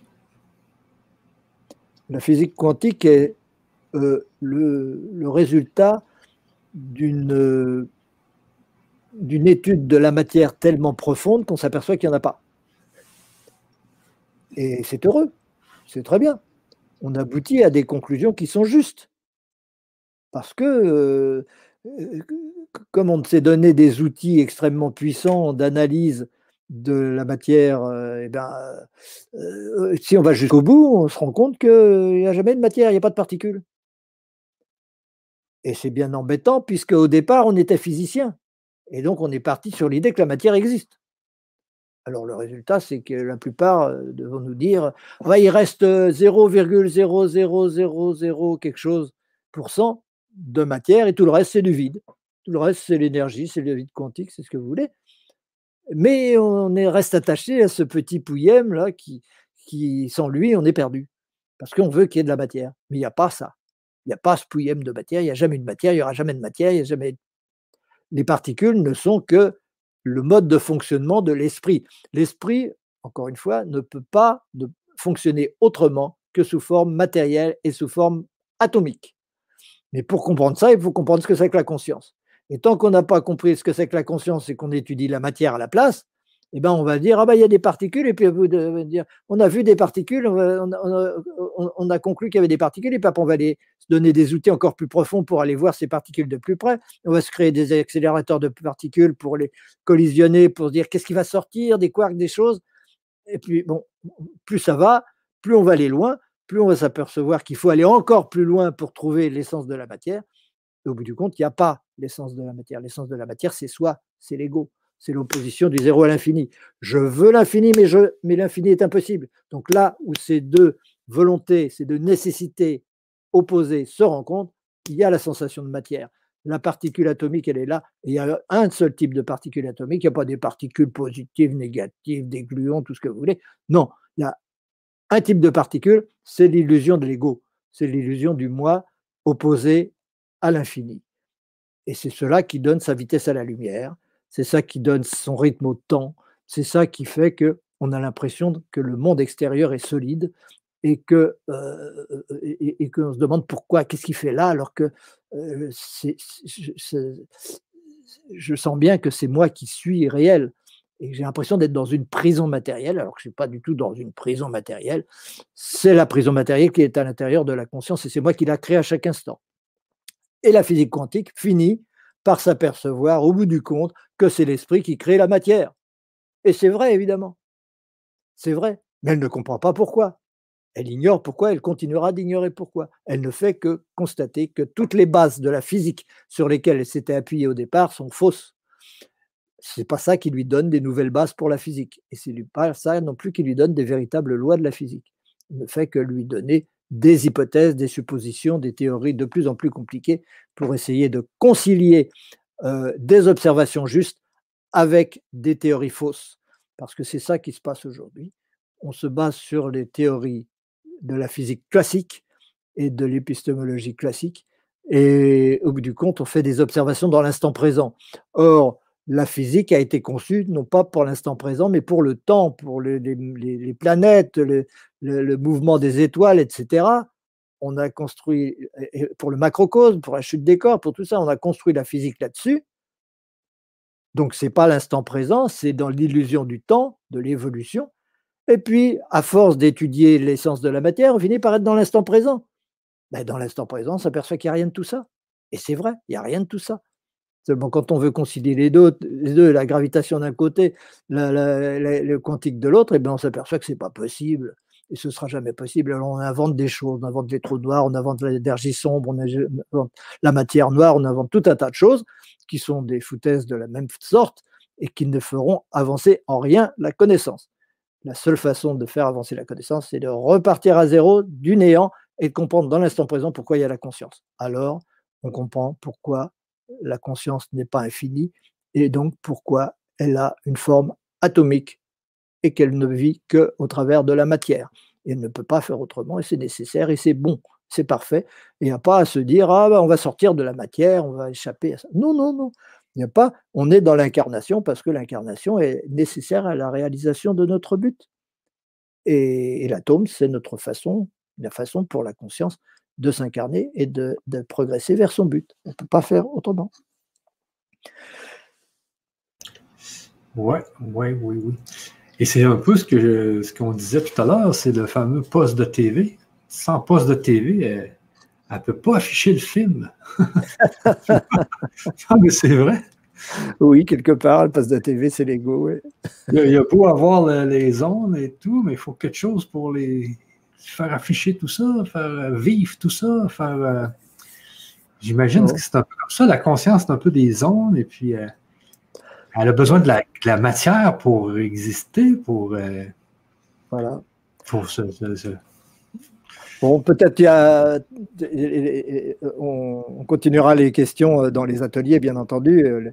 On pourra aller dans, les, dans les ateliers, mais peut-être que une dernière question, si tu veux. Euh, on parle de Macron, euh, non, je pense pas. Ah oui, bonne idée. Quel excellent exemple au niveau de l'ego et au niveau de la méconnaissance de ce que c'est que soi. Macron, ouais. Aïe, aïe, aïe. Euh, il y a Audrey ici qui me dit 1 égale 0 égale infini.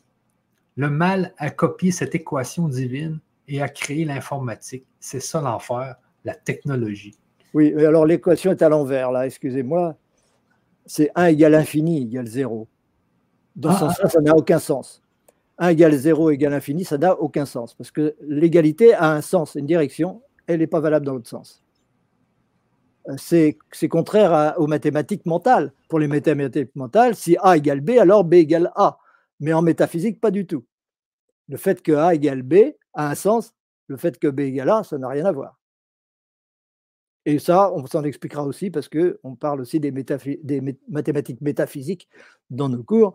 Et c'est très important parce que euh, on comprend à ce moment-là que 1 ne peut pas ne pas être infini et que donc il n'est pas question de faire 1 plus 1 parce que 1 plus 1, ça ne veut rien dire puisqu'il n'y a que un, il n'y a qu'un infini, a pas 36 000 infinis, même s'il y a l'infini des nombres, l'infini des chats, l'infini des ce que vous voulez, l'infini des espaces. Mais en tant qu'infini absolu, en tant qu'absonite, comme on dit dans la cosmogonie du Rantia, en tant qu'absonite, il n'y en a qu'un.